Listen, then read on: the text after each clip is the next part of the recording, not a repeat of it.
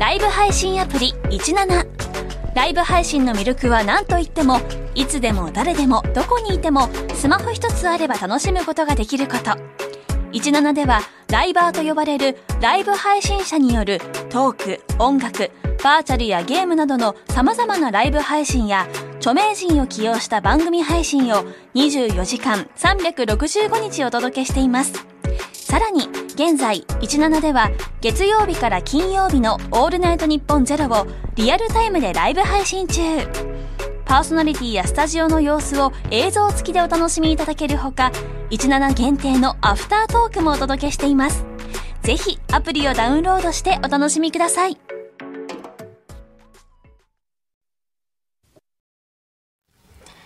4月13日木曜日時刻は午後3時半を回りました。FM93、AM1242 ニッポン放送ラジオでお聞きの皆さんこんにちは。辛坊治郎です。パソコン、スマートフォンを使ってラジコでお聞きの皆さん、そしてポッドキャストでお聞きの皆さん、こんにちは。ニッポン放送の増山さやかです。そして木曜日は、こんにちはニッポン放送の飯田浩二です辛坊治郎ズームそこまで言うか。この番組は月曜日から木曜日まで辛坊さんが無邪気な視点で今一番気になる話題を忖度なく語るニュース解説番組です。今一番気になっているのは、はい、はい飯田浩二さんがえ新しい何かネタをやっているのかいないのか？いやいやいやネタってどういうことですか？モノマネってことですか？あもちろん。いやいやいやそんなに新しいものっていうのはねなんかうわ23週前ぐらいにこのツイッターの番組のタイムライン見てたらほうほう林外相もお願いしようみたいなことを言っていたって噂は聞きました林が外務大臣。なんか難しそうだよね。なんかほら雲をつかむようなっていうか、縫えぬ、縫えぬようなっていうかさ、取っかかりがないっていうか、特徴がないっていうのか、そうでもないのか？うんやっぱモノマネしようとすると確かに難しいなというのとまああんまり研究してないからまだちょっとやってみたらどんな感じ？私が、あ、ちょっと違うかな。こんな感じの、まあ、少し、あ眠そうな感じのおしゃべりをする傾向が。連日、夕刊富士にクソみそ叩かれてんで、なるほど。林さんの、なんか、別に飯田君が叩かれてるわけじゃないんだい。やいやいやいや、そうですよ、そうですよ。勘違いしないように。なんか、格好書きで、なんか、セリフみたいのがあったら、それを。ああ、なるほどねなかなか難し。そういう目線でそうか、新聞記事を読むんだ。なるほどね。それは気がつかなかったな。なんかそういえば、あの、岸田総理の支持率も微妙なっていうか、曖昧な支持率になってきて、特徴がなくて落ちりゃ落ちたでさ、い。結構面白いしさ、爆上げしてりゃ爆上げしてるんで、またそれもネタになるんだけど、今ぐらいのこの中途半端なさ、まさに大平先生の目指したあ通用のうん楕円の数字があ出てきているということであろうと私は捉えております。大平って、大平徹？いやいやいやいやえ？違います。声優界のレジェンドといえば大平徹だろう。そこですか。違いますか？大平徹は、飯田君の世代は大平徹知らないか？そうですね。あ、知らないんだ。大平徹というですね、もうレジェンドの声優さんが。あれ？あれ松山さやかさんも遠い目をして、だ大平徹知りませんか？どなたの声を？大平徹、例えばですね、呼ばれて飛び出てじゃじゃじゃじゃんは違ったっけな？あなんかあっちの低音であの今ものすごい勢いで2人してパソコンとにらめてああでもハクション大魔王のハクション大魔王役。そうやっぱりそう呼ばれて飛びあ。出てじゃじゃじゃじゃんでしょ役か。そうだからああの手のね、えーはい、あモグロ。ドーン。あどうドーン。あ私の名はモグロ福蔵。これですか？辛坊さん。バレてしまいましたか？どう できるじゃないか。ああ、すいません。名前と声がようやく一致しました。しなかった大変失礼いたしました。大平徹さんというですね。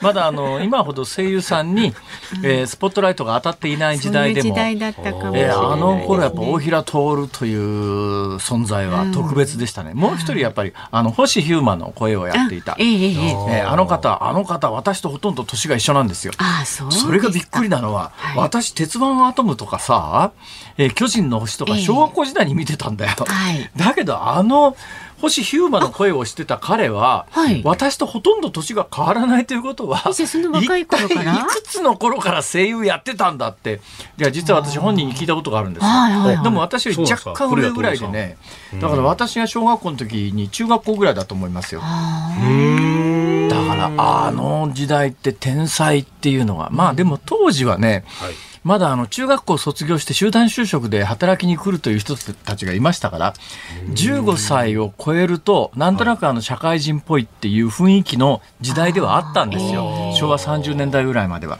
それで言うと、それで言うと。あのー全く話は違いますけどね、はい。最近のあのいろんな統計見てていまだにこれかよと思うのはですね、生産年齢人口って日本って15歳からカウントするんですよ。あ確かにそうですね。ね。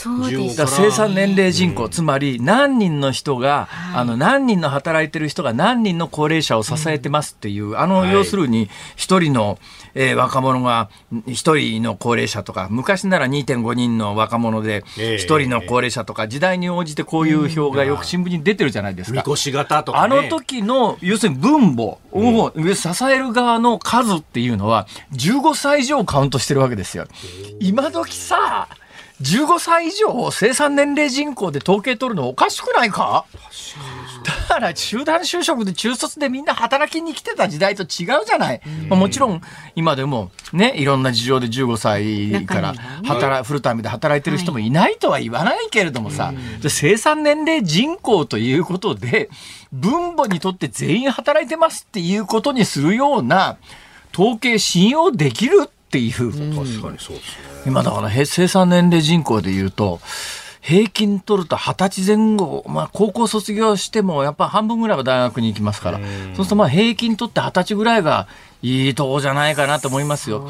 だから要するに新聞に出ている今、あのこれだけ高齢者を支える現役世代が少なくなってますよっていうのの、少なくなってますよっていうのはかなり水増しされた数字で、実際はあれよりもっと少ないということですよ。なかなかね確かに日本って社会制度を維持するのが非常に大変になっているということを、もっと鮮明に現実を国民に伝えないと、ええ正しい判断なんか国民はできないんだけども、なんとなく15歳以上生産年齢人口で統計ができちゃってて、見せられる数字はそうなんだけど、いちいちその数字を見るときに、いや、これは15歳以上働く人としてカウントしてるよなとかいう、そういう目線で見ないじゃないですか。まあ見ないですよね大平徹からなんでこんな話になったんだ？あそうだ。あの巨人の星の星ヒューマの声の声優さんがものすごく若くして働いていたから、はい。それで言うとね若くして働いていたで言うとですねはい。私鮮明にこれはねオンエアで言ってないんですけど、え今年、まあ、あの一部出てるネットメディアと出してないメネットメディアがあるんで、別に私もここで具体名を挙げる必要もないし、ね、そういうリスクを地上波が負うべきではないと思うんだけど、はい。えーだからもう非常に曖昧にぼかぼかして言いますけれども、ええ子役で有名で、はい。今年慶応の法学部入った子がいるじゃん。って。もう大体 大体まあ特限定され定ますけど。誰だっけ？本田美優ちゃん？いやいやいやいやいや。あれ？違う？芦田さんの方じゃない？ですかあそうそう愛菜ちゃんね。芦田愛菜ちゃん。はい。芦田愛菜ちゃん、はい。えーまず誹誹謗中傷からしましょうか。いやちょっと待って。待って。謗中傷はやめてくださいえよ。公共の電波ですからね。あの誹謗中傷はですね、ええ。実はですねどうしました？私何年か前に愕然としたことがあるんですよ。愕然としましたか？私大学受験した1970年代後半って、はいまあ早慶って今でも早慶って一括りにする。まあ早慶通たってね、早稲田なんか1学年全学部合わせたら1万人ぐらいいますから、言ってみりゃマンモス大学なんですよ、はいね。国際的な大学ランキングでも決して高くないところにあありますから、まあ自分の母校を別にそんなに貶めて言うことはないんですけども、でもね、私が大学を目指した時に、やっぱりね、早慶の中でも、学部2つは別格だったんです。ん。まあ、もちろん慶応の医学部って理科系は特別ですよ。で、はい。早稲田も理工っていう、まあ理、ええ。理科系は特別なんですが、文系の学部で言うと、はい。当時、早稲田の政経っていうのがダントツ、ダントツ。慶応は経済がダントツ。慶応経済、早稲田のおー政政経。うん。えーその中で早慶受ける人間の滑り止め学部っていうのが一つあってですね、うんうんうん当時ですよ。当時。1970年代後半。はい。慶応の法学部だったんですよ。圧倒的に当時は偏差値が低かったんです。当時あの早稲田の学生は慶応の法学部のことを何て言っていたかというと、はい。これあくまでも早稲田の学生が言ってた言葉ですよ、え帝農大学青法学部お政治学科って言ってたんですよ。まあなんかちょっとあまりね、いい表現じゃないですね。昔といえどもね。まあまあ大体早慶お互いにそうやって言い合います。まあそうですね言い合いますからそうですね。うん。ところが何年か前にですね、はいはい。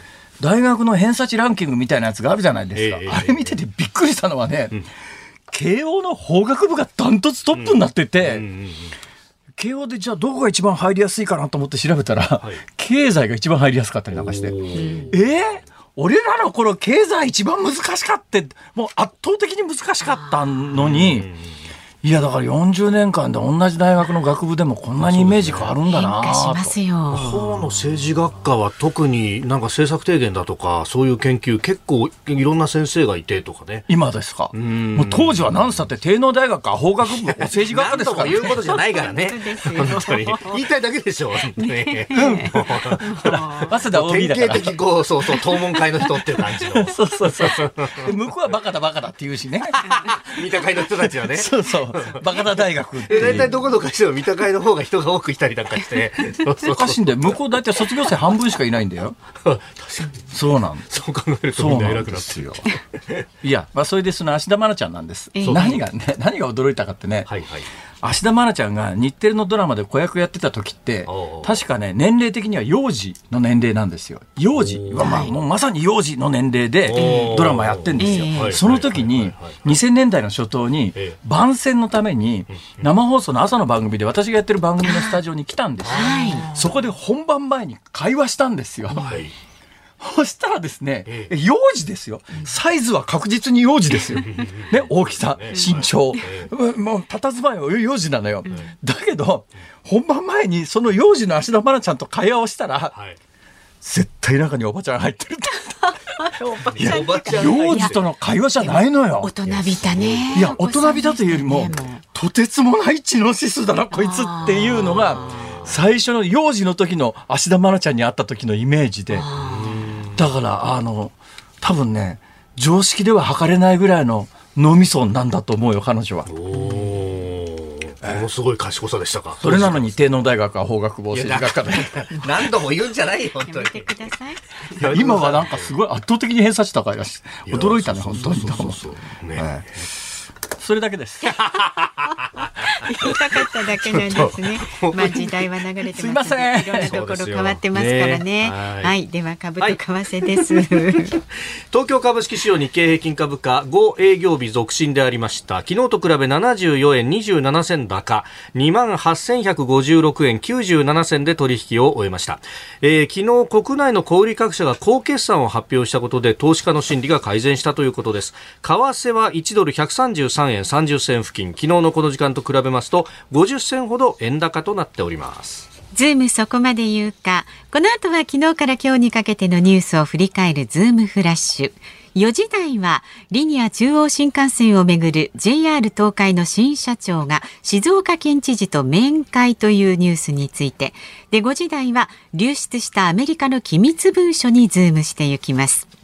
番組では今日もラジオの前のあなたからのご意見お待ちしております。辛坊さんのトークに関すること、ニュース、それから生活で感じること、何でも結構です。メールは zoom zoom アットマーク 1242.com 番組を聞いての感想はツイッターでもつぶやいてください。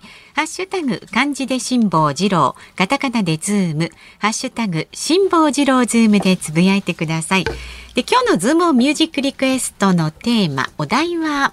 天才芦田愛菜ちゃんに捧げる曲。あシンプルですね。天才芦田愛菜ちゃんに捧げる曲。丸森は除く。おお、そこはああー、覗きますか。ダメですか。なんか今日はね、芦田愛菜さんにこの番組聞いていてて、聞いてたらね、いやいや別にすごい嬉しいですいやいや、あのいやいや、イラッとされるそうそう、あの、確実にどっかからクレーム来そうな気がするんだからね。じゃあ、芦田愛菜さんにお送りする曲、選曲の理由も書いて、ズームアットマーク 1242.com でお待ちしております。この後は最新のニュースにズームします。今回のゲストは広島カープを悲願の初優勝に導きましたミスター赤ヘル山本浩二さんです昭和のプロ野球を彩ってきたレジェンドに迫る「プロ野球レジェンド」火曜夜10時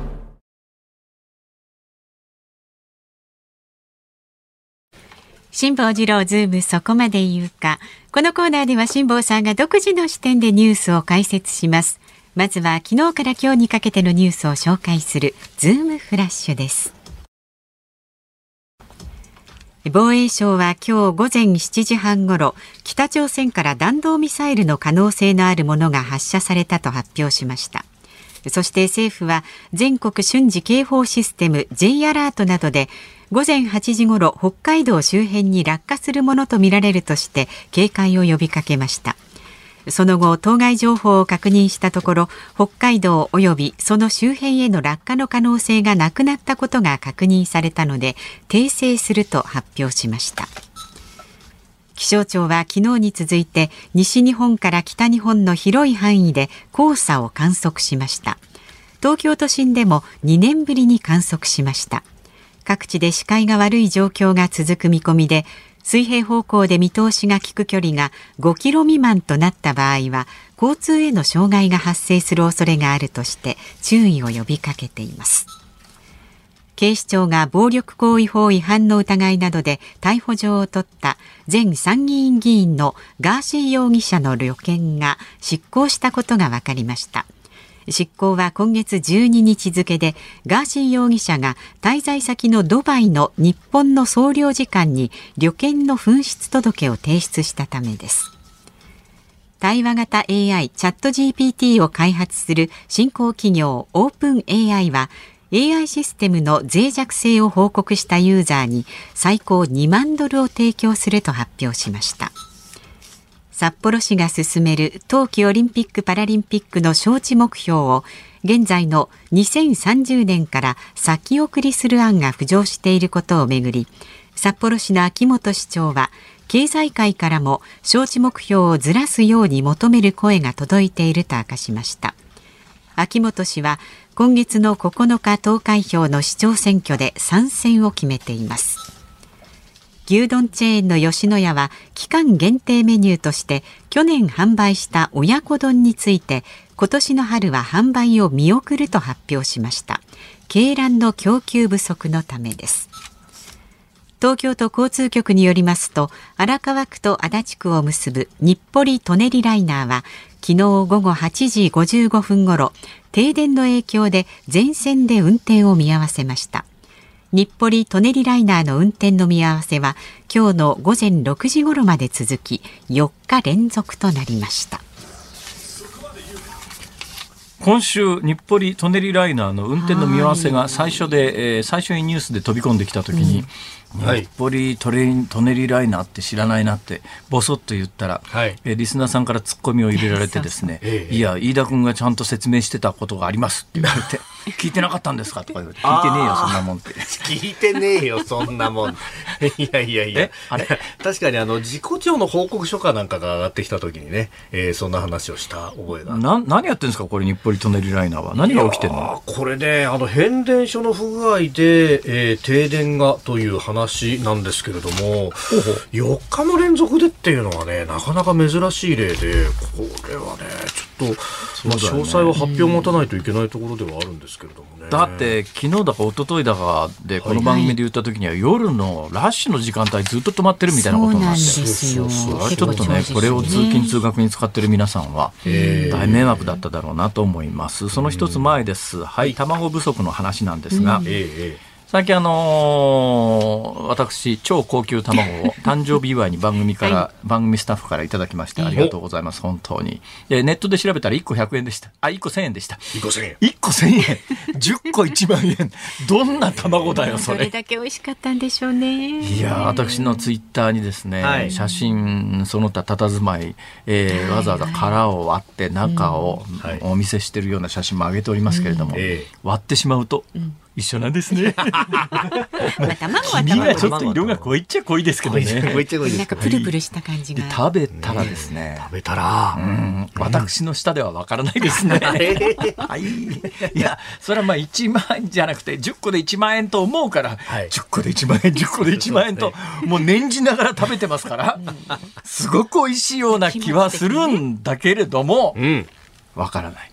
それにしても謎なのはですね、はい、えー、今鶏が鶏肉鶏肉じゃないや鶏の卵ものすごく値上げっていうか、もう数がありませんと、うん、実際私毎日近所のスーパー覗くんですけどもあの、あってもね、10個で、驚いたのは、一昨日うちのスーパー覗いてみたら、はい。10個で499円のやつしか残ってなかったです。で、299円っていうのはね、値札だけ置いてあるんですけど物はもうなくなってました。で昨日あたりも行ったらね、ないです、物がないですよね。だけどね、おかしいのはですよ。まあ、鳥インフルエンザの影響ってよく言われるじゃないですか、はい鳥インフルエンザで殺処分された鶏って日本全部の鶏の中で大体1割ぐらいなんですよ。うんね。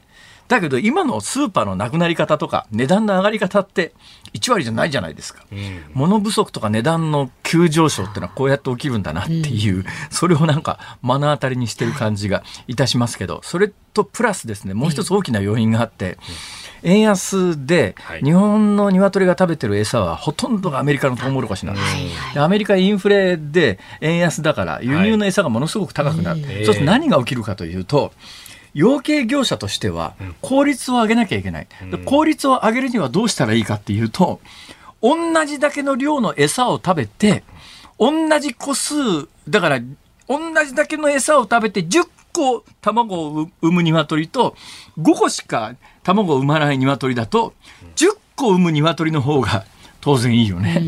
当然いいよね。でやっぱねあのやっぱり一定年齢、まあ、人間の年齢とは換算できませんけど、一定年齢のあの要するに卵たくさん産む鶏っていうのと、それがだんだんこう年取ってきて卵を産む速度が落ちてくる鶏。そうするとね経済効率考えた時にそっちのあの卵をあんまり産まなくなっちゃったやつは餌食わしといても採算取れないんで、インフルエンザとは別の理由でそういう高齢の鶏の殺処分が行われてて、で急激に今、養鶏場は自分のところの養鶏場の採算を考えたときに鶏の入れ替えをやるんだけど、そう簡単にすぐに入れ替えができなくて、タイムラグが生じるんで、だから鳥インフルエンザだけの影響で、実は今、卵不足と値段の急上昇が起きてるわけではないと。だから何が言いたいかというとですね、鳥インフルエンザ自体は季節がありますから、はい。春先終わると急激に、まあ、あのリスクは下がっていくんだけれどもだそれが急激に下がっていったからといって、すぐに卵の供給と値段が元通りになるかというと、残念ながらそういうもんではなさそうだと。そうですよいね。うことですね今ね、おっしゃったそのコスト高の部分があるから、じゃあ新しく鳥を入れようかっていうところで、いやでもコストかかっちゃうから入れられないよねという養鶏業者さんもいたりなんかして、そうするとさらに供給絞られちゃうという、え続いちゃうって話があるみたいですね。全く関係のない余談で一つ思い出しましたけど、はい。あの鶏というのはかわいそうでですね。あひよこさんってのはかわいそうでですよ、メスは卵を産むんで、はい。あの重宝されるんですが、オスってですね餌食うばっかりで、まあ、もう要するに卵を産ます鶏としてはオスは価値がないわけですよ、かわいそうに。オスはですね、そのかわいそうなオスはどこに生かされるかというとですね、ひよこ釣りに生かされたりなんか。昔はその縁日とかね。ね、縁日ね。最近はもう、あの、生き物が縁日からだんだん、はい。もう金魚すくいですら風前の灯火みたいなところがありますから。えーいや、そうすると、それもさっきの効率ですけれども、ある程度大きくなってくると、オスかメスかは簡単に見分けがつくんですが、ひよこの段階ではい、オスメスの見分けというのが、大変困難。なんか難しいって言いますよね。こうひよこのお尻ひっくり返してオスメス判定するっていうのの技術がむっちゃ大変だというのは私子供の頃にはい。いろんなところで読んだり聞かされたりしたんですが ええ。それから40年も経ってますからはい。なんか今はなんかもっと新しい方法があるのかな？ねえ、なんか見分けつかないのかしら。えーなんか一瞬で DNA 鑑定するとか、ええなんかそういうのでオスメスの判定みたいな。いまだにあのひよこのお尻ひっくり返してお鑑定やってんだろうか。いやでも費用鑑定士っていうね、お仕事はいまだに存在しますもんね。そうですかええいやおかしいな。今日あの J アラートの話しようと思ったら時間があれ？ひよこの話で時間が来てしまいました。後ほどやりますか、毎回こんなんなんだよね、本当に。毎回こんなですよ。嘘そうですよ。今日だけです今今日今日しか聞いてない人もいるかもしれないじゃないですか。今日だけです。いつもはちゃんとやってます。今回のゲストは広島カップを悲願の初優勝に導きましたミスター赤ヘル山本浩二さんです昭和のプロ野球を彩ってきたレジェンドに迫る「プロ野球レジェンド」火曜夜10時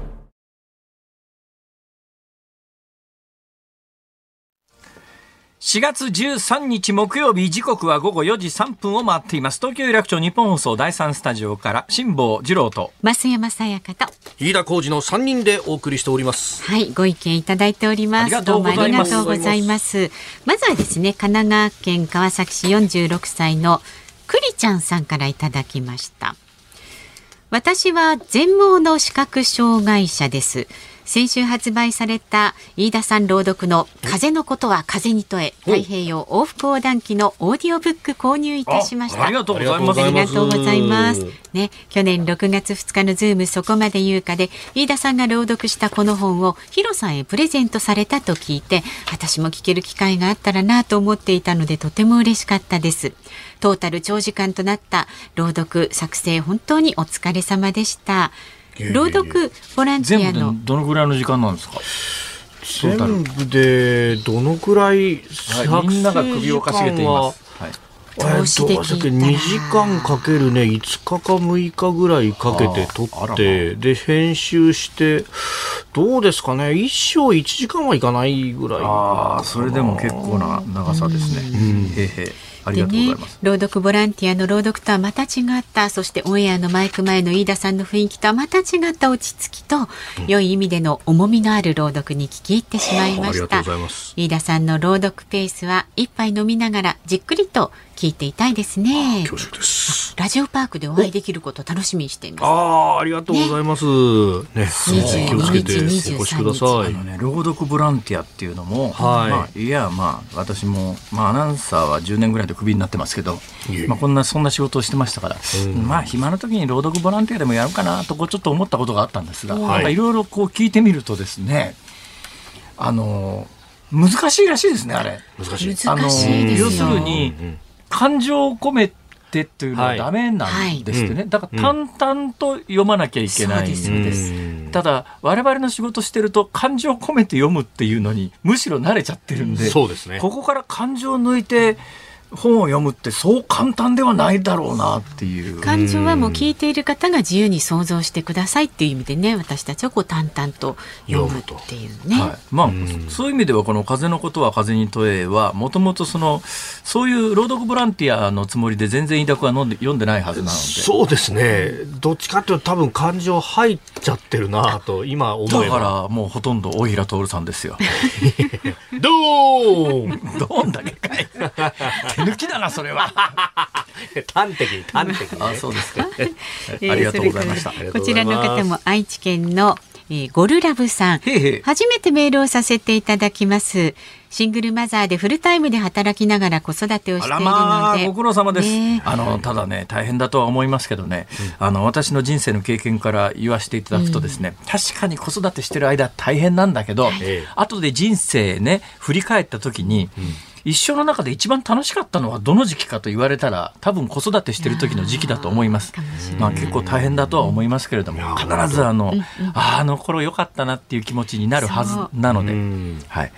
まあ、楽しんで子育てしてください。ね、この方、車の運転中に聞くことが多く小学生、えー、4年生の息子もほぼ一緒に聞いています。あら。でオーディブルは以前から愛用していて家事をしながら聞けるのでとても重宝しています。辛坊さんの本をオーディブルで聞けることがあまりにも嬉しくて風のことは風に聞け聞いちゃおうかなとルンルンで独り言を言ったところ小4の息子に、ん。風のことは風に問えだよとクール素晴らしい。に指摘されました。すごい。すごい。私ですら時々間違うのに。著者ですら間違えますからね。このお子さんは偉い。すごいな。増山さん並みの注意力ですね、それは。そうですよ。ちゃんとしっかりお聞きくださってるんですね。はい。でいろいろなね知識を楽しく得ることができる番組1000人になっても良いので息子が成人になるまで頑張って続けてください。小学校4年生のお子さん成人になるまでちょっと頑張らないと。あと10年ちょっと、えー10年ちょっとですか。はい。あ ーまあ、生きてるかどうかが問題ですけどね。いやいや何をそれはもう、そればかりはもう、神様がお決めになることですから。はい。神様っつうたって私に今もう何回も言ってますけど、えー大阪の家では、はい。えー旧約聖書。東京の家では新約聖書。はい。はい。えー時々コーラン。はい。コーランがですね、私が読んでるやつがものすごく安い値段で手に入れた、あの、電子ブックなもんですから、日本語がむちゃくちゃでですね、意味わかんないんですよ。本当に。えーでも今そのコーラン読んで新約聖書旧約聖書を読むとですね、はい。うん、やっぱり一神教の神は厳しいですね。おお。えーまあいいや。どうしました？それは一神教の神は厳しいな。あの新約聖書になるとキリスト以降のキリストはですね、はいやっぱ右の頬を打たれたら左の頬を出せとかですね、はい結構そういう話なんですが、ええ旧約聖書の方の主というね、はい主はですねやたらねなんかあいつ殺せとかこいつ殺せとかみたいな話になって。いや結構厳しいなユダヤ教の主はみたいな。はい、そんなことを考えながら、すいません、あの私、別にあの宗教宗教に関しては素人なもんですから、えーあの信仰してらっしゃる方は、怒るのやめてください。すいません、ごめんなさい。勉強中です。謝っときま。です。す毎日毎日ね、寝る前に勉強してます。さあ番組ではラジオの前のあなたからのご意見今日もまだまだお待ちしております。メールで送ってくださる方 zoom zoom アットマーク 1242.com ツイッターでもつぶやいてください。ハッシュタグ漢字で辛坊治郎。カタカナでズーム。ハッシュタグ辛坊治郎ズームでつぶやいてください。今日のエンディングでお送りするズームオンミュージックリクエスト。お題は天才芦田愛菜さんに捧げる曲をお待ちしております。丸森は除くということでお願いいたします。今回のゲストは広島カップを悲願の初優勝に導きましたミスター赤ヘル山本浩二さんです。昭和のプロ野球を彩ってきたレジェンドに迫る「プロ野球レジェンド」火曜夜10時辛坊さんが独自の視点でニュースを解説するズームオン。この時間解説するニュースはこちらです。リニア中央新幹線をめぐるめぐり JR 東海の新社長が静岡県知事と面会。今月1日に就任した JR 東海の丹羽社長が昨日静岡県庁を訪れ川勝静岡県知事と面会しました。就任の挨拶のための訪問でおよそ30分間意見交換をしました。面談は非公開で行われましたが終了後丹羽社長は記者団に対しリニア中央新幹線の静岡工区については地域の方々と丁寧に誠心誠意双方向のコミュニケーションを取ることで懸念を解消していきたいと申し上げ早期着工への理解と協力を求めたと話しました。一方川勝知事は静岡工区は科学的工学的にきっちりと議論していくことを再確認したと述べております。さあ、これについてはですね、はい。えー鉄道マニアの飯田君にいろいろ解説をしてもらおうと思うんですけど、何が起きてんだ、要するに？いやまあこれ端的にというかねその大井川の大井川というまあ大きな川が、まああ静岡特にね静岡市のあたりをこう流れているというこの川のちょうどその源流にあたる部分がですね、えーうんちょうどリニアのトンネルが通るあたりと被ってくるんだと。で、えーこの大井川の水の量が減ったりなんかをすると、流域、特に下流域にあたる静岡市の方々など、まあ、静岡県民に影響が大きく出るということで、まあ、静岡県としては懸念を示していると。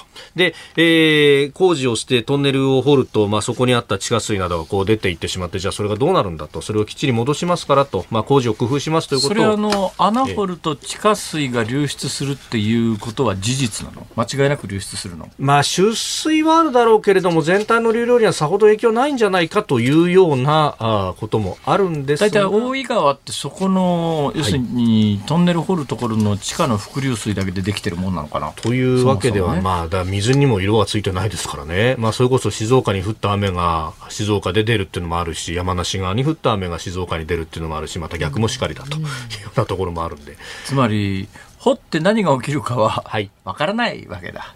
まあ、わからないから、えまあ、いや、論争が生じる余地が生まれるとはい。いうことだわね。まあ、あの辺も、なかなかこう、地層が結構ね、入り乱れてるだけどそんなこと言ったらさ、あの、はい、その地図を見ると、はい。確かにあの、リニア新幹線って、あれ出発点どこ？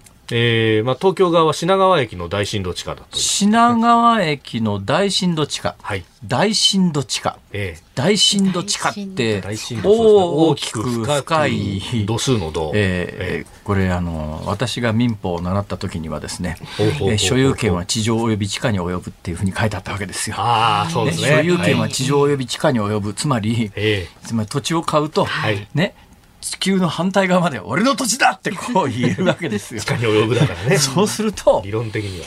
いや、地下っつったって、そんな地下何キロ、何百メートルも深いところに、あの所有権主張、上にいる、上の土地の表面の所有権を持ってる人が、そんな地下の所有権を 主張したって、その人にとってメリットない、逆に今も技術が発展してきて、地下深いところをこう穴掘る技術もだいぶ発展してきてるんだったら、その地下に関して言うと、もうその所有権、民法における所有権の及ぶ範囲を制限しちゃおうと。深く、一定以上の深さ何メーター、40メーターぐらいかな。まあなんかその一定の深さ以上は所有権は及ばないと。昔は、おここの土地の上と下は俺のもんなんだから、俺の上は飛行機飛ぶなとかね、そういうあの変なおじ親父とか出てくるよしも、この下は地球の裏側ブラジルまで俺の土地なんだから、俺の、俺の家の下勝手に穴掘るなとかっていう、そういうお親父がいるとですね、トンネル工事なんかできなかったんだけど、いや、それはちょっとまずいだろうということで、40メーターより。大震度、つまり大震度地下、つまりその民法の所有権の及ばないところに関して言うと、えーその地上の表面誰が持ってても関係ないよっていうことで、まあだから今品川の場合は上の土地誰が所有権があるかに関わらずその深いところを掘っちゃうっていう、はい。そうです。そんなことが簡単にできるんならさ、ええおいちょっと日本中の地下に穴掘って俺のものにしようかな。いやいやいやいやいやいやいや。そうはいかないのそうは、そうは言っても、まずあの、都道府県とね、あと、こ国交省または都道府県の認可が必要だし。あそうと、あの、そうは言ってもの地下鉄の電車どこから入れるかの話なんですけど。ななんだったら俺のさ住んでる大阪の家の下からさ韓国まで地下トンネル掘っちゃうよ。また微妙にセンシティブな話題に触れてきますね。別の意味でちょっと。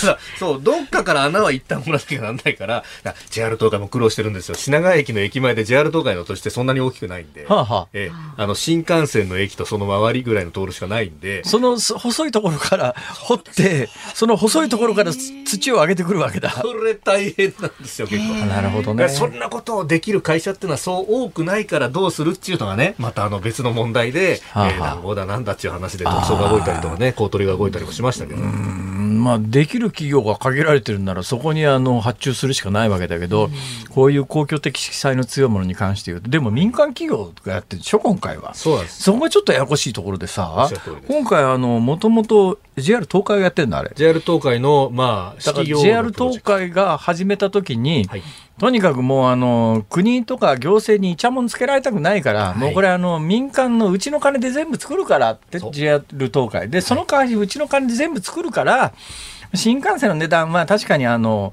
えー JR 東海に関して言うとむっちゃ儲かってるよねって。儲かってるから当然あの値段下げろとかって皆さんおっしゃいますけども、そのお金でリニアの新幹線というのをうちの責任で作るから、まあ、これがあの新幹線の値段は適切ですっていうそういう確かまあ言い分だったよね。そうだけどリニアできないんだったら詐欺じゃねえか。いやいやいやいやいやいや。詐欺言うなそうですよ。JR 東海がやってるんですから、できてるっていう、できて、できてきてる一生懸命やろうとはしてる。そうそう。で、実際、あの、静岡航空以外のところは、こう、結構手をつけていて、質問、質問、はいはいはいはいこれもちょっと飯田君に聞いても分かんないと思うんだけど、ええ今回、静岡航空、そうやって問題になってるよね。だけど、はいこの私はこう目の前にあるですね、えーリニア新幹線の地図を見ると、はい静岡ってほんのちょっとで、はいね、その両側で山梨であるとか、はいそれから長野長野を通るわけですよ。はい、そして、通ってるわけです。静岡ってほんのちょっとで、はいだったら今回揉めてるような話が、ええ他の都道府県でも出てきてもおかしくないと思うんだよね。んつまり掘ったら何が起きるかわからないということに関して言うと、はいどこだって同じで、ええ静岡は一番その、そう今言った県の中では長さが短いわけで、影響が一番少なかろうと思うんだけど、もっとたくさん通ってるところではそういう話にならなくて、どうして静岡だけそういう話になってんの？いやー、まあ、端的に言えばですね、他の県には駅があるんですよ。全部。駅は、それはメリットですか、ステーションですか？ああ、えっ、と、ステーションの方です。まあ、ステーションだからこそ駅、えーメリットにつながるっていう意味もありますが。あなるほど。ええええ両方かけていってるわけですね。いやいやいや、今かけたわけじゃないですよ。ステーションだと思って行ったら、そうだ、二重の意味があったと思って焦ったぐらいですから。ああ、そうですか。あいや、でもそうなんですよ。静岡のところはものすごく短いんで、ここにしかも、あの、そこステーション作ろいやいやいやいやいや、大変なんですよ。あのね、静岡航空の飛んでる担当をするっていう、こう、転勤になる直前に知り合いがいて、話聞いたんですけど、ほうもう、いやさん、いや、まあ、もう今から10年ぐらい前の話なんですけどね。え いやさん、あのーあそこ多分僕赴任したら、携帯一切繋がらなくなりますから。え、今、日本でもそんなところあるの？いや、あもうね、バカにせんな地方。そうじゃない日本中で携帯の電波が繋がらないところぐらい、いくらでもあるぞ。そのぐらいね、すごい山深いところで、俺の山の家だってついこの間まで繋がらなかったんだからな。知らんがな。それはなんか適当に、つまり。静岡を、まあ、リニア新幹線は一部通る路線図見ると通ることになってるけれども、いそこにたとえ駅を作ったとしても、ええ静岡の人がそのリニア新幹線を使いにその駅まで行くっていうようなことが常識的には考えられないような場所を通るわけだ。えーそうです。まあだって川の水源地ですからね。じゃあこうしよはい。う。こうしよう。ええーじゃあ飯田君あの静岡県知事役をやってくれ。で役をやいやちょっと今それさ川勝知事とどっかに似てるのそれ。いや、似てないと思います。とりあえずやってみただけ。とりあえず、とりあえずあの、知事っぽい。あ知事っぽいね。はい。えーわかりました。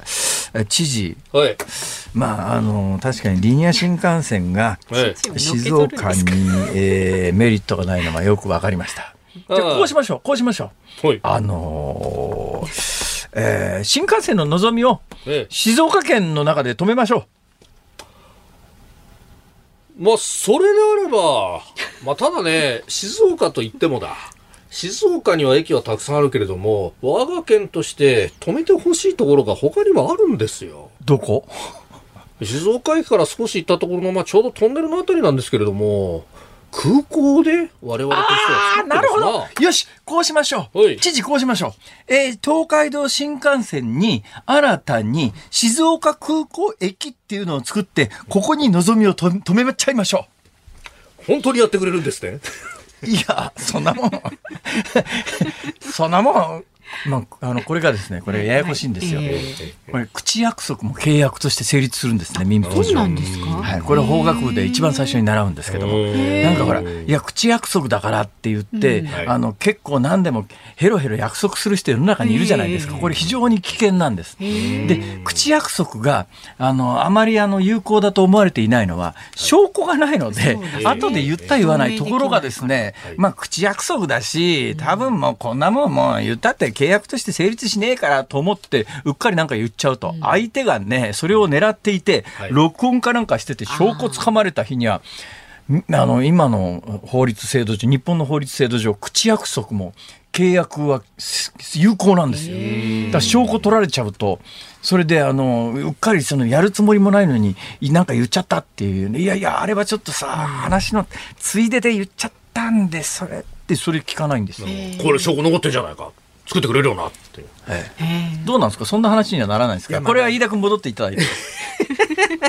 いや、あのーまあ、いろいろね、あのー要素がある中で、そういうこう、ファクター、あー新幹線が、だってのぞみはほとんど飛ばされちゃうでしょっていう話とか、えーせっかくだったら空港とのアクセス良くしてくれよとか、まあそういうこう思惑っていうのもあるやに、まあただそれは表にはまだね、えー何か文書になるようなものではないですけいやど、、じゃあここでですよ。はいはい。これはですね、ええ誰の立場で突っ込もうかな。何ですか？JR 東海交渉担当者。はい。今まあ、まあ交渉担当者としてはそういう文句はつけないだろうと思いますけど、それを旗で見ている、どっちでもいいと思っている、あの、立ちの悪いマスコミの立場で言いますけど。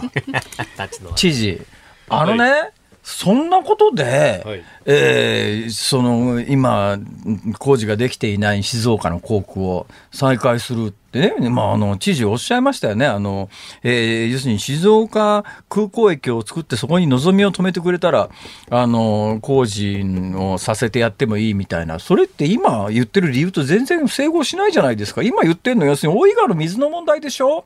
大井川の水を何ですか？知事は、えー空港駅建設とひ引き換えるわけですか？それ言ってること全然違うじゃないですかって言うよね、きっと。まあそうです。いや、本来ですね、あの、この水の問題というのは、まあ、県民の命に関わる。ちょっと待って、今、今、知事戻った。どっちかはっきりしないと立場がね。今、自分はその、飯田浩二の役なのか、静岡県知事の立場で喋ってるのか、そこをはっきりしてもらわないと、ほれ。今、一瞬知事が入りましたね。一瞬知事が入った。知事だとするとですよ。ほうほうだから、水の問題は水の問題として、非常に大事な問題です。で、一方で、今回の、この JR 東海の社長及び会会長との面談というのは、えー、広く静岡県について、えー、一企業の、そして大きな企業の方とどうやってこの県を盛り上げていくかというところのお話も当然したわけです。その中には、えー、今ある東海道新幹線をどう地域の振興に使うかという話も当然ながら出るわけでありまして30分間の中でどこまで話せるかというのは非常に大変だというところでありましてまさにちょっと早く終わらなきゃいけないというところであろうと思います。けれどもこれ架空の小芝居がそれで結局飯田浩司君に聞きますけどどうなりそうなのこれ？いやどうなりそうってねまだ時間はかかりそうだなっていうのがあの名古屋から先大阪に至るところの環境アセスメント2027年あの名古屋まで開業はもう絶望的、はいまあそうですね。その後2045年大阪まで開業っていうのがあるんですが。えー、だからそこの部分のアセスメントをまず見送りっていうニュースがつまり2045年までのリニアの大阪まで開通なんて全く今はもうこの数字で出てる絵空ごとの典型みたいな感じの数字？いやー。なんでなんでそんなに飯田君が悩むわけ？5年は難しい。厳しいかもとまあいいかまあ、まず27年が難しいんじゃないかな。ああなるほどね。大体、もうその頃になったらさ、車が空飛んでるしいらねえんじゃね？いやいやいやそういうわけには夢じゃないですかリニアおしまいにしたいと思います、はい、ズームオンでした。ズームニッポン放送辛坊治郎ズームそこまで言うかをポッドキャスト YouTube でお聞きのあなた。いつもどうもありがとうございます。ニッポン放送の増山さやかです。お聞きの内容は配信用に編集したものです。辛坊治郎ズームそこまで言うかはラジオ局ニッポン放送で月曜日から木曜日午後3時半から毎日生放送でお送りしています。番組はラジオの FM93 AM1242 に加えてラジコでもお聞きいただけます。ラジオラジコではポッドキャスト YouTube 版にはないコンテンツが盛りだくさん。アトムさん吉田由紀ちゃんの中継企画さらに辛坊さんが「夕刊富士」の気になる記事を解説するコーナーそして辛坊さんが聞きたい曲をお送りする「ズームオンミュージックリクエスト」などラジオラジコでしか聞けないあんなことやこんなことがいっぱいです。ポッドキャスト YouTube を聞いた後はぜひラジオラジコで辛坊治郎ズームそこまで言うかをお楽しみください。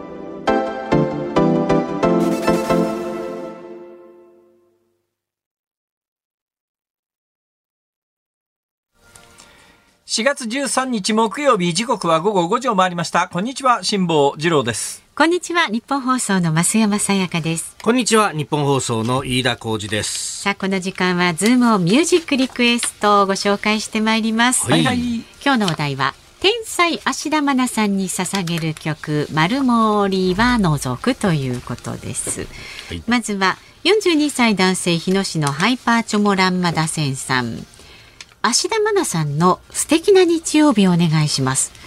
これは愛菜ちゃんのソロデビュー曲ですが、ミュージックそうなんですって。でミュージックビデオはまさに大人が喜ぶことがよく分かっている天才芦田愛菜ちゃんの才能が遺憾なく発揮されて、仕草やダンスに可愛いですと。できっと辛坊さんのおっしゃる中におばさんが入っているという意味もこういうところにあるんだと思います。ソロデビューしてたんだ。ね、7歳の時らしいですね。これね。それからラジオネームゆうちゃんさん。アドの私は最強を捧げます。ね。まなちゃんは本当に最強勉強もできてテレビでもいつもしっかりした対応です。できすぎですと。静岡県伊東市58歳男性のじゅんちゃん。芦田愛菜さん本当に頭がいいんでしょうね。出演中の、えー、CM に引っ掛けてアニメ天才バカボンの主題歌お願いします。うん。出てますねコマーシャルね。関係ねっちゃ関係ない。関係なくもないのか。はい。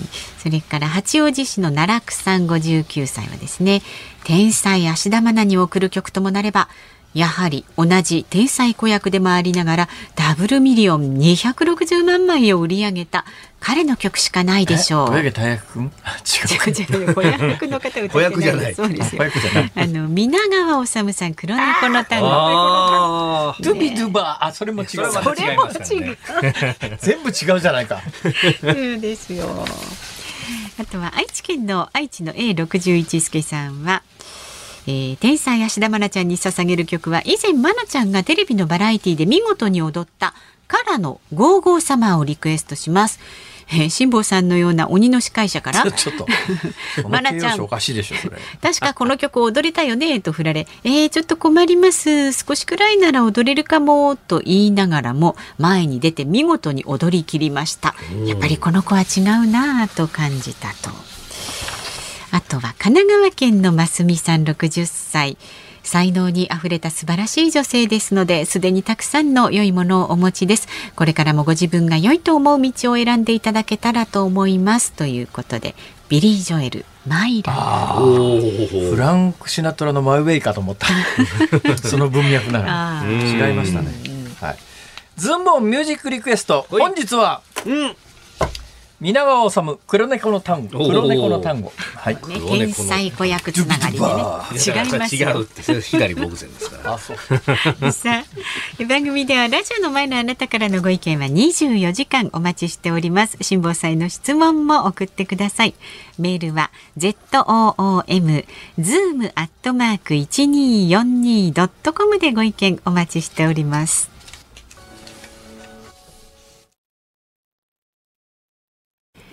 辛坊さんが独自の視点でニュースを解説するズームオン。今日最後に特集するニュースはこちらです。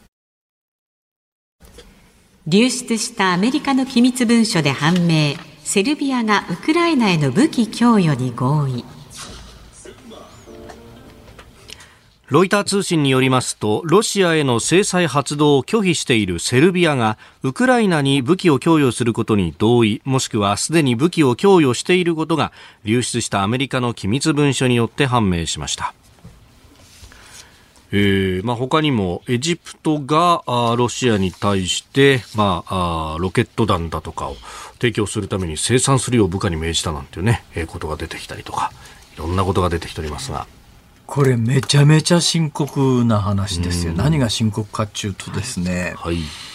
これあの流出元がはっきり特定されてはい。今後こういうことがないということが関係者が確証が持てない限り情報の共有ができなくなりますからね。だからウクライナはアメリカの情報に基づいて、えーいろいろこうロシアに対して反撃をしているというのはもう明らかで、えーだからこの間あのちょっと小競り合いみたいなことになってて、えーアメリカの無人機をロシアの戦闘機が結果的に見ると落としちゃったと。なんかあの前ガソリンみたいな石油燃料も航空燃料みたいなやつを撒いて、はい撒いてえーあの航行不能っていうか、まあ、おそらく多分無人機の持ってるカメラを使えなくしようというような嫌がらせをしてたら弾みで当たっちゃったっていうのが事実みたいなもんらしいですけど、とりあえずアメリカの偵察無人機をロシアの戦闘機が、まあ、撃墜した形になっちゃって、そのぐらいやっぱり情報戦になってて、アメリカの無人機がクリミア半島の南ぐらいで何を情報を集めていたかというと当然のことながらクリミア半島からウクライナ東部に展開するロシア軍の情報を集めていてこういう情報を、まああのー正面切って提供してるとは言わないんだけれどももう当然のことながらウクライナに提供して、その提供された情報をもとにウクライナは戦争をどういうふうに戦うかというせの戦略を立てて、で、こういう戦略にはこのぐらいの武器がこうやって必要だからって言って、当然、交渉に入って、えー水面下でアメリカとやり取りをすると。ところが今回のことでですね、アメリカとやっていたやり取りみたいなものが全部出る可能性がある。で、今回、えーおそらく誰が流したかはわからないんだけど、いろんなところの情報を総合すると、おそらく、ロシアがハッキング等で盗み出したんじゃなくて、ものすごい古典的なやり方で、その情報を持ってるアメリカの限られた人間が、意図的に情報を流すと、その情報もデジタル上で流したんじゃなくて、はい。100ページくらいの紙の文章を、まあ、撮影させたらしいと。昔のスパイ映画みたいだよね。本当ですよね。私あの昔ミノックスっていうドイツ製のスパイカメラみたいなやつがあってですねこれが16ミリフィルムっていう普通あのカメラって35ミリフィルムってフィルムの幅が35ミリ、ね、基本的にはこれが標準なんですよカメラのフィルムって。これがですねスパイカメラって16ミリって言って、まあ、16ミリの映画に使うような幅のうんフィルムがあるんですが、このあの撮影用の映画に使うようなフィルムを、はい。あカメラの中に入れてまあ、いやタバコの箱を半分に切ったぐらいの大きさのカメラなんですね。で昔のスパイはこれを持って行って いろんなところに忍び込んで文章をこうカシャカシャ取ってですねそれを持って帰って現像してっていう。それが昔のスパイ。今のスパイそんなことしませんよ。今のスパイはもう全部情報デジタル化されてますから情報デジタル化されてる情報をハッキングその他で取るんですがどうやら今回はその文書にアクセスできるアメリカの高官が持っていて100ページぐらいの紙の文書を撮影させて、その撮影させたデータが流出して、でもその最初に流出したところの紙には折りたたんだ跡があったみたいな。ええそうですね。っていう話があるくらい、すげえ古典的な方法だな。それもスパイが盗み出したというよりは、どうやらアメリカでその情報にアクセスできる人間が、はい。これ理由は分かんないんだけど、何らかの形で出した、誰かに見せた、それが流通して、で流通したのがいつ頃かっていうと、かなり早い段階で、で今回いつから大騒ぎになってるかというと、今月の4月の確かね、6日ぐらいに、アメリカのニューヨーク・タイムズというところが、第一報で伝えて、はい。ほいで、えー、本当か？みたいな話になったんだけど、アメリカのその当局者がですね、本当とも言わない、嘘とも言わないと。うん。えーところが、まあ、ウクライナあたりからはですね、いや、どうも本物だけれども、本物なんだけれども、ここに書いてある情報は古いよと。ええ。だからこの、ええ。このこの情報に基づいてあの立ててた作戦に関してはもう変更したからみたいなこと、事実上それが本物だと認める形になって、だけど出ている文書がちょっとずつどうやら改ざんされてんじゃないのとかっていう話もあるんだけども、ええそれもよくわからないんですよ。だけどもうみんな本当だと認めるわけにいかないからその例えばまあ韓国あたりでははい。どうも韓国あたりで、アメリカは武器の供与をアメリカに韓国にしてほしいんだけど、韓国としてはちょっと日本と、日本とはまあ憲法上の枠組みは違うんだけど、やっぱり国内世論って、まあ、左派が非常に強いみたいなところの国、お国柄もあってですね、いや、殺傷能力のある武器をやっぱりウクライナに輸出することはどうだみたいな議論があって、いや、アメリカは出せって言ってんだけどな、みたいなことを政権内部でやり取りしてる情報が、はい。アメリカに筒抜けになってると、つまり同盟国である韓国でアメリカはスパイ活動をしていたんだということまでバレちゃってるという情報が今回出てたりなんかすると、さあまああの関係当局はちょっと待てよと。誰が流出させたんだよというところがはっきり特定されるまではええ。怖くても情報共有なんかできない、です。うん。どうぞ。いや、それに関して、そのワシントンポストが昨日あたりから報じ出したんですけど、あの、中の人が、あーまあ、名前仮名で出てるんですけれども、なんか、若者たちに世界の真実を理解させることが目的みたいなことをね、言っているという。もしかすると情報だからその言ってることはもうむちゃくちゃなんだけど要するに情報を手にした人間が、まあ、自己顕示とも言わないけれどさ、ええそれに近いような心理状態の中で見せたやつが若い人の間で若い人なのか どうなのか知りませんが、まあ、最初に流出したところのあの SNS はどどうやら若い人が共有してるというようなところなんでうん。本当に若いやつに見せたら 写真撮らしたらそれがネット上で流出あの大騒ぎになってだからそこまでで広がるとは思っていなかった可能性もあるんだけれども、そうなるとあの犯人っていうか流出した人間が特定されりゃそこの部分だけ抑えりゃいいわけなので。うんただそれがあの確定するまでは怖くて情報共有ができないんで、そうすると今回、ウクライナがこれから作戦立てるときに、いや、アメリカの情報をもとになんか作戦立てました、こんなんでいきますよってアメリカに持ってったら、それがロシアに筒抜けになると恐ろしいから、うんだから何がやっぱり今、大問題かというと、今後、そのあたりがはっきりするまで、今まで機能していたスパイ組織だとか、情報のやり取りみたいなものが、あの国を越えての情報が全部止まっちゃうっていう。そんなことになると、ウクライナのやっぱり戦争遂行能力が一時的に極端に落ちる可能性が出てきて最初に情報を流した人間はそこまで考えていなかった可能性はあるんだけれども、うんニュースとしては、うんえー日本でのニュースはそんなに大きな扱いにまだなってないけれども、これはもう超ド級中華ですね。はいはいえらいニュースですよこれは。うんはい、ということは指摘しておきたいと思います。動機だけ見ると、なんかかつて10年ぐらい前ですかね、エドワード・スノーデンという人が、えーえー機密情報を今なんかロシア国籍取ったっけ？ロシアにね、はい、そういう話ですね。ロシアそれスノーデンに関して私ねしょうもない記憶があるんだな私の悪口を書いた「週刊嘘クソ文春」の当時フリーの記者が私のところに来て「僕は本当はこんな記事書いてたくないんです。スノーデンみたいな仕事がしたいんです」って、えー酒飲みながら言ってたくせにこの野郎みたいな。そういうお話でしたか。なるほど。は、はいい。えー今日最後のズームオンでした。